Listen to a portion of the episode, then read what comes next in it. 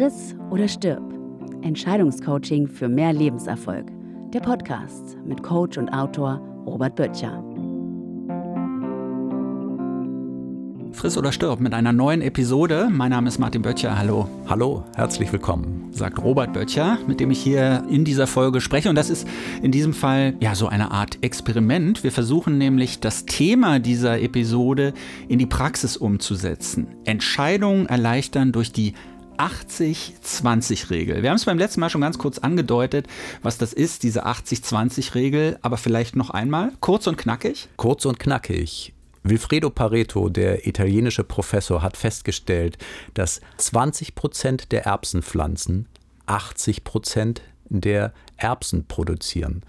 20 Prozent der italienischen Bevölkerung besitzen 80 Prozent des Grund und Bodens von Italien.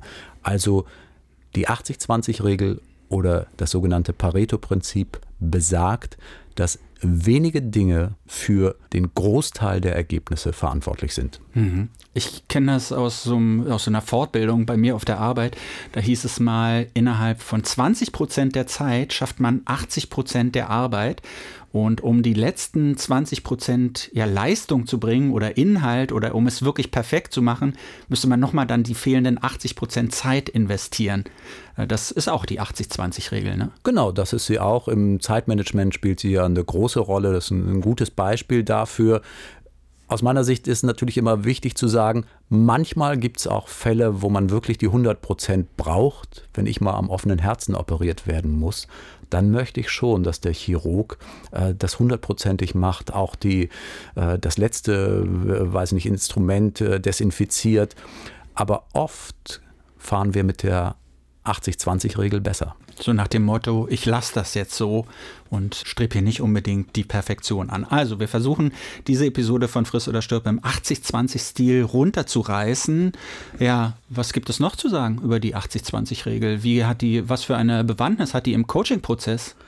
Im Coaching-Prozess äh, geht es eben darum, das Bewusstsein für diese 80-20-Regel zu stärken, den Prozess danach zu gestalten und zu gucken, was sind die zentralen Themen, die 20 Prozent Themen, die 80 Prozent des Erfolges nach sich ziehen und auch natürlich, welche Entscheidungen sind überhaupt die wichtigsten Entscheidungen, die den Großteil meiner Erfüllung, meines Erfolges und meiner Zufriedenheit bewirken. Und kannst du da aus deiner Arbeit als Coach und Therapeut vielleicht einen so einen Punkt benennen, wo du sagen würdest, das ist ein ganz wichtiger Punkt bei dir in der Arbeit, wo, wo eigentlich, weiß ich, in 80 Prozent der Fälle das eine Rolle spielt?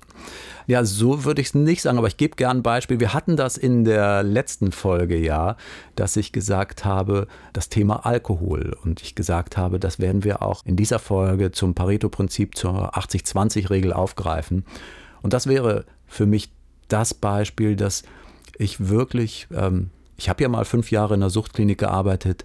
Das ist jetzt nicht mehr so mein Schwerpunkt, aber es kommt natürlich vor, dass das in den Coaching-Prozessen Thema wird. Und ich habe gerade eine Klientin, die aus meiner Sicht das toll macht und die jetzt tatsächlich eine Abstinenzentscheidung getroffen hat, äh, Schritte in die Wege geleitet hat. Und das wird mit hoher Wahrscheinlichkeit die wichtigste Einzelentscheidung sein, die sie in ihrem Leben getroffen hat. Also das wäre so ein Beispiel, dass diese Entscheidung zur Abstinenz wird Dinge in ihrem beruflichen Leben klären. Ähm, genau, so auf die richtigen Entscheidungsthemen zu setzen. Mhm. Wenn ich da nochmal darauf zurückkomme, 2080, wenn es um die Zeit geht, ist es ja eindeutig. Ne? 20 Prozent meiner Zeit äh, für 80 Prozent Ergebnis. Was aber, ähm, wenn es so um Qualität geht oder um bestimmte Entscheidungen, wo, wie kann ich denn sicher sein, dass ich auf die richtigen 20 Prozent setze? ja, das ist eine sehr gute Frage. Denn wer auf die falschen 20 Prozent setzt, der verliert. Eine Sicherheit oder Garantie gibt es da natürlich nicht. Aber da kann man auf Erfahrungswerte von anderen Menschen gucken also wenn ich jetzt, ich bleibe bei dem Beispiel der Abstinenz. Es gibt viele Berichte, äh, wo Menschen sagen, dass das die wichtigste Einzelentscheidung ihres Lebens war. Ähm, ich habe unlängst die Biografie von Rainer Zietelmann gelesen. Spannender Autor, hat auch einen spannenden Lebensweg. Der war mal ja Historiker, Wissenschaftler, dann Journalist, dann äh, der Wechsel in die Selbstständigkeit, hat ein eigenes Unternehmen geführt, äh, dann Immobilieninvestor und in seiner Biografie schreibt er ganz offen, dass die Entscheidung zur Abstinenz die wichtigste Einzel Einzelentscheidung seines Lebens war, obwohl er wahrscheinlich viele Entscheidungen getroffen hat, äh, viel Erfolg auch hatte. Ich habe es bei Oliver Sacks, äh, ein amerikanischer Neurologe und Autor, den viele kennen, in einer Biografie über ihn gesehen, dass er gesagt hat, er hat viel Amphetamine genommen und so äh, in, in, als junger Mann, äh, auch im, im Zusammenhang mit der Homosexualität und äh, hat 50 Jahre Psychoanalyse gemacht und dort der Analytiker hat zu ihm auch gesagt, ja, wenn Sie weiterkommen wollen, äh, müssen Sie mit den Drogen aufhören und auch das war wahrscheinlich die, die wichtigste Einzelentscheidung.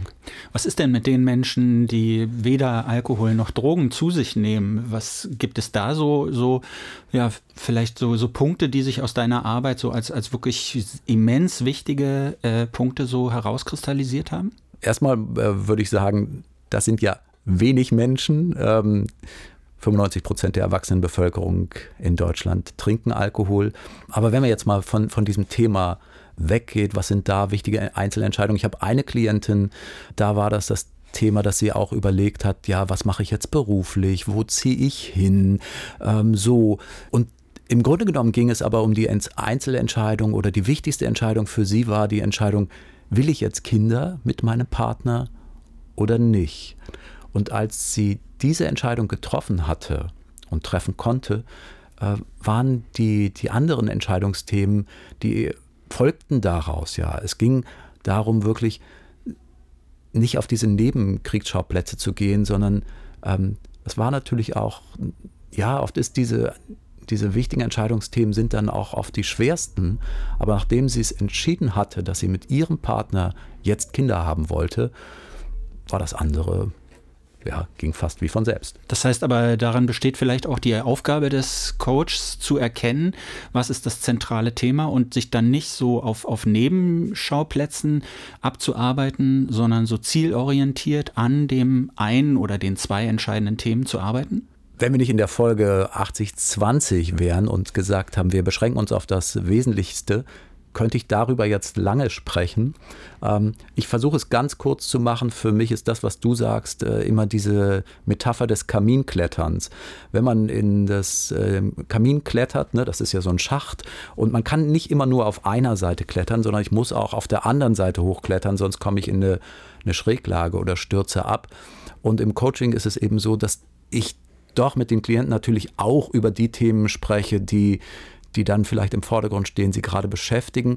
Aber natürlich erlaube ich mir auch immer wieder darauf hinzuweisen, was sind die wichtigen Entscheidungsthemen und da, wenn es gelingt, Schwerpunkte zu setzen. Ich würde die anderen Themen nicht abwerten, sondern ich würde versuchen, Klienten einzuladen, auf die wichtigen Themen zu gucken und ich würde äh, die 80-20-Regel ansprechen. Hm. Wir hatten uns vorgenommen, dass diese Folge unter zehn Minuten bleibt und wir haben das jetzt gerade so geschafft.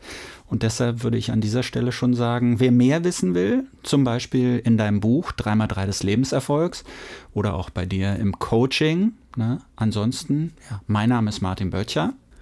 Ja, ich bin Robert Böttcher und denke auch, wir haben das Wesentliche gesagt. 80-20. Tschüss. Tschüss. Das war Friss oder Stirb, Entscheidungscoaching für mehr Lebenserfolg. Mehr von Coach und Autor Robert Böttcher unter lebenserfolg-böttcher.berlin.